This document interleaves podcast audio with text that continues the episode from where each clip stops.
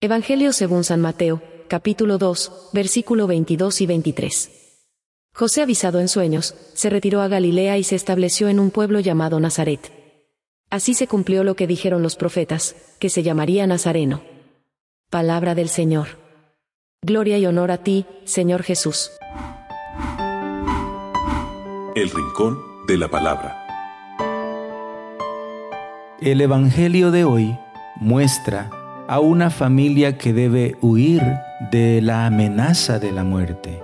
Muestra al padre y a la madre preocupados de la suerte de su hijo.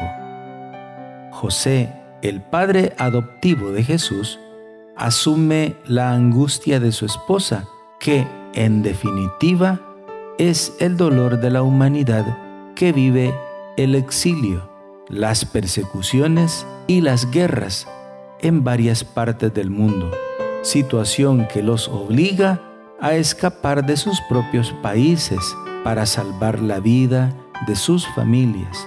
Y, sin embargo, en este escape son muchos los que mueren en el intento. Para el inmigrante, exiliado o perseguido, hay una esperanza. Se llama Jesús de Nazaret.